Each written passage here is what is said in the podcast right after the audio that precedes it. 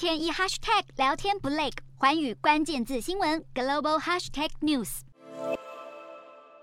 南韩今年夏天遭逢酷暑，上周末连续两天最高气温都飙破摄氏三十五度。根据南韩疾病管理厅统计，短短两天，全国各地累计就有十二人推测死因和中暑有关。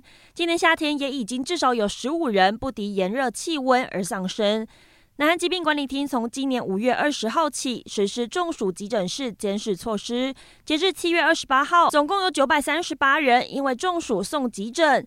而随着气温持续升高，选择去海边、溪谷戏水消暑的民众也大幅增加，各地陆续传出溺水事件。今年目前也已经造成了至少六人死亡。当局也预估，未来几天南韩多地的最高气温仍然会维持在三十三到三十五度左右。